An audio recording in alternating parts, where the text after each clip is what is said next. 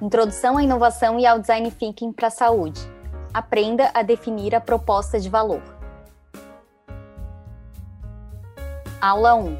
Introdução à inovação. Olá, essa é a primeira aula do curso Introdução à Inovação e ao Design Thinking Aprenda a Definir a Proposta de Valor, um audiocurso lançado pela Academia Médica em parceria com a Deparae Design para Estratégia, em que eu, Cláudia Grande e Renata Hennig, minha sócia, somos as instrutoras. Essa aula está aberta aqui no Spotify e nas outras redes da Academia Médica para que você possa degustar o curso, entender como é que é a nossa dinâmica, como é a nossa didática, conheça mais sobre esse audiocurso, os materiais inclusos, apostila, quizzes uh, e a certificação também que nós damos ao final do curso no site da Academia Médica. Obrigada. Eu vou voltar um pouco no tempo. Era maio de 2013. A minha avó ah, teve uma isquemia e perdeu o que eu considero a pior coisa que alguém pode perder na vida, que é a autonomia e a independência. Nessa época ela estava com 88 anos, ela morava sozinha, era completamente independente, e ela teve que morar com os meus pais, porque ela não tinha mais condições de morar sozinha. Foi um período bastante difícil, meus pais já eram aposentados, e existia toda uma pressão social para que eles recebessem né, esse idoso da família em casa e seguissem, digamos, com, com a vida cuidando desse idoso. Mas, na verdade, cuidar de um idoso em casa é bastante trabalhoso, bastante difícil e pode, inclusive, adoecer as pessoas que estão cuidando. É, minha avó ficou alguns meses morando com a minha mãe nesse formato, eu estava bastante próxima, foi um período entre oportunidades profissionais em que eu pude dar bastante assistência. Ocorreu que em outubro daquele ano a minha avó sofreu uma queda, ela quebrou o punho e nessa queda até que ela se recuperou bastante bem, não precisou fazer nenhuma intervenção cirúrgica. Três semanas depois, no mesmo lugar, ela sofreu uma nova queda e aí sim teve uma fratura bem mais grave no braço, um, uma fratura importante que precisava de intervenção cirúrgica. Na época, ela residia em Florianópolis e até a gente conseguir um leito, uma, uma cirurgia, ela ficou duas semanas hospitalizada até conseguir fazer a cirurgia fez a cirurgia, acabou tendo uma queda neurológica muito grande e precisou ficar no hospital por mais de mês, porque ela parou de falar, parou de andar, ah, enfim, não era só uma fratura, né? Foi todo um contexto que levou a família a repensar a forma como a gente estava vivendo, dela morando com a minha mãe, e a gente passou a buscar casas de repouso, opções de casas de repouso para que ela pudesse morar a partir da alta hospitalar. Foi uma fase bem difícil, né? Na, na época, na Florianópolis tinha em torno de mais de 40 casas né, desse tipo. A gente visitou acho que umas 10 para entender como é que era esse, essa vida numa casa de repouso. A, a gente também vive um paradigma social de que isso é abandono, né, de que a gente não está fazendo o melhor que poderia por esse parente, né, por esse familiar.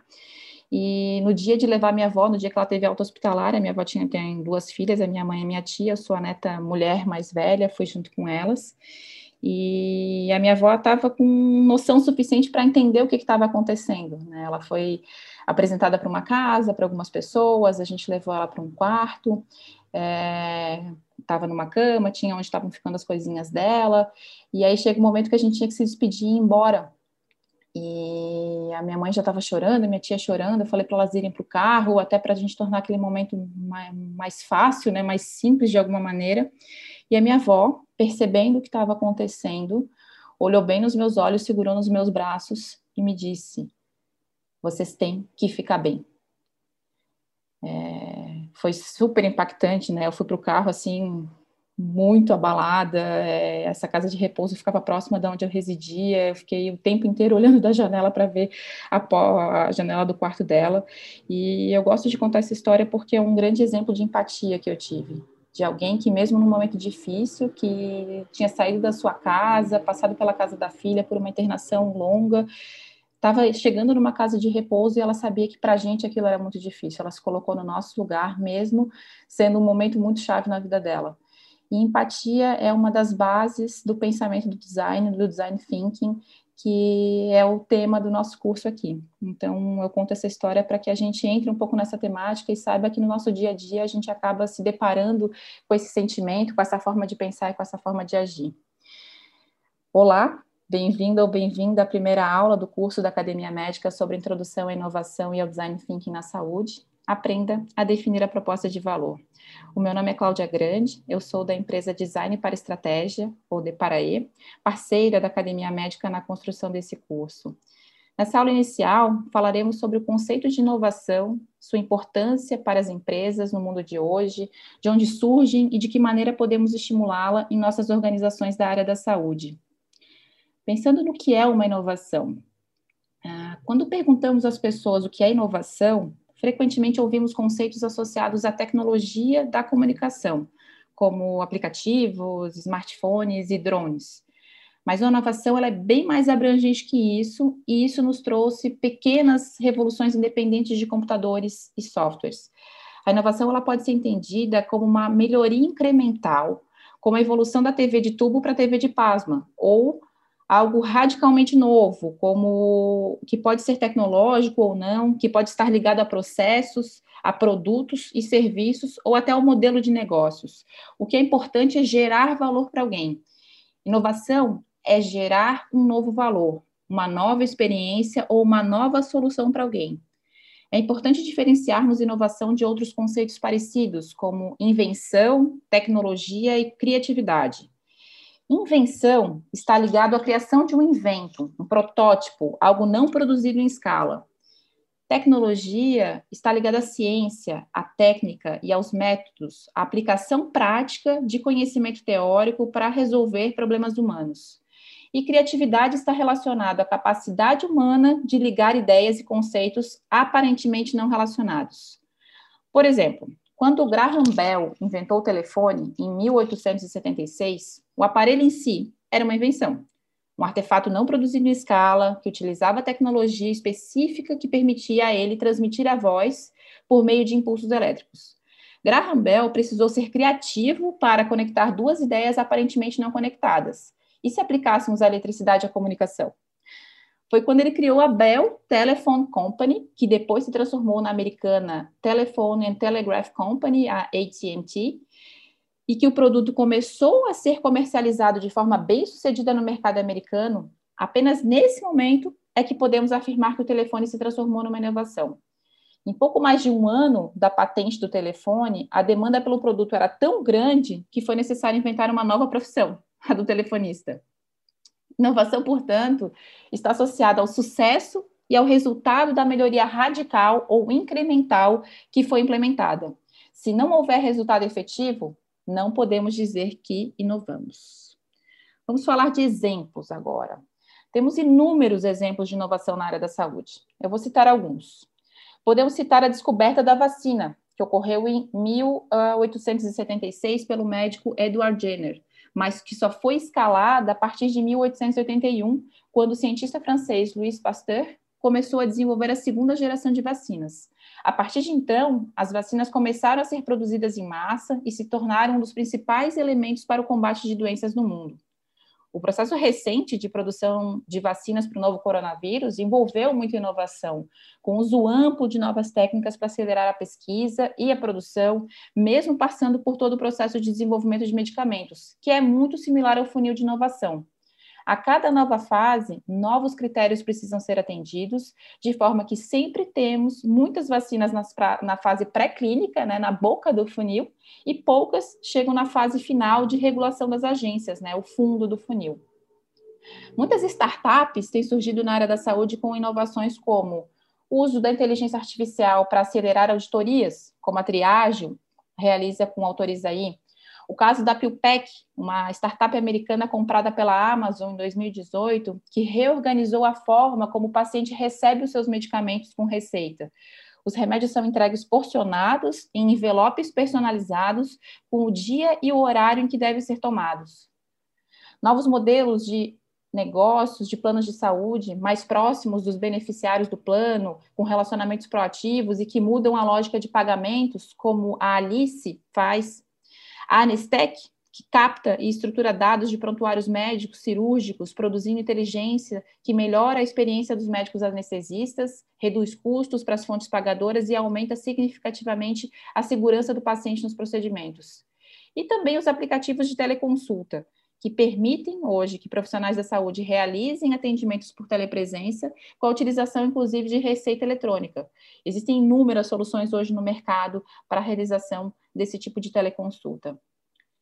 Não podemos negar o quanto a saúde é uma área inovadora. Basta observarmos a evolução dos medicamentos, dos materiais e do maquinário para exames de cirurgias. Em um recorte dos últimos 50 anos, tivemos muitos saltos de desenvolvimento. Portanto, você, profissional da saúde, trabalha numa das áreas mais inovadoras do mundo.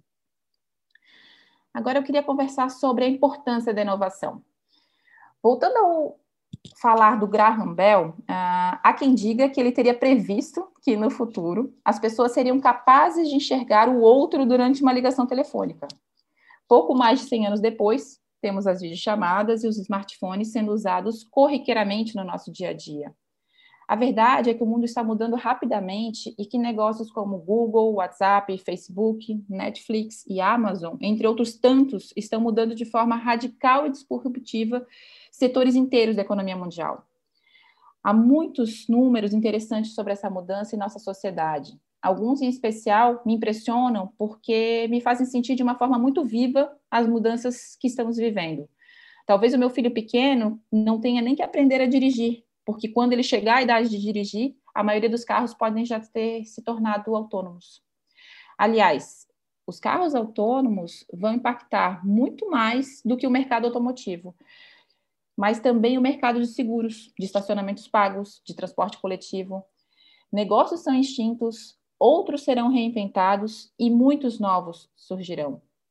Em breve, a geração alfa, primeira geração nascida na era digital, chegará ao mercado de trabalho Estima-se que 65% dos empregos que eles ocuparão ainda não existem.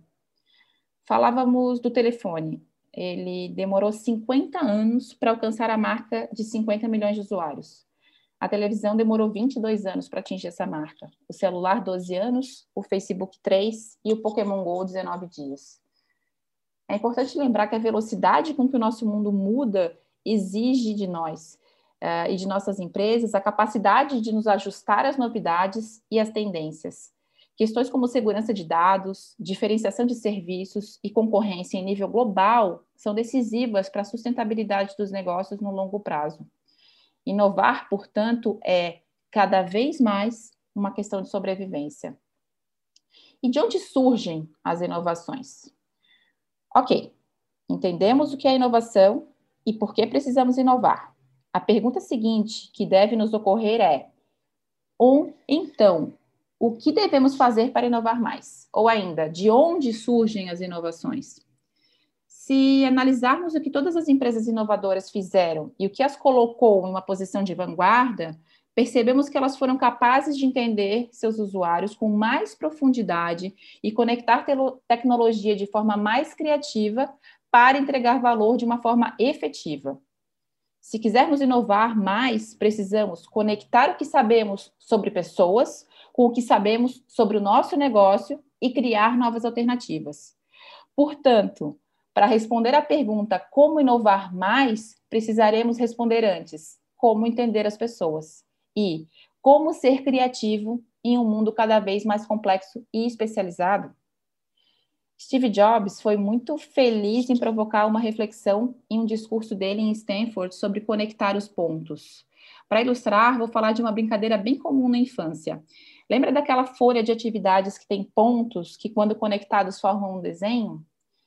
Inovação é como se fôssemos crianças colecionando pontos em uma folha de papel. Cada experiência que temos, cada conhecimento, cada ideia constitui um ponto nessa folha que, quando conectamos, formamos um desenho novo, algo diferente do que era os pontos originalmente desconexos. Como pensamos em como inovar, buscamos, devemos buscar algo que vá além de contar apenas com o talento e a inspiração de algumas poucas mentes criativas. Inovação não pode ser acaso, Devemos buscar por processos, por práticas organizacionais e ferramentas que permitam uma busca constante e sistemática da inovação por toda a organização. Portanto, vamos falar da inovação como um processo organizacional.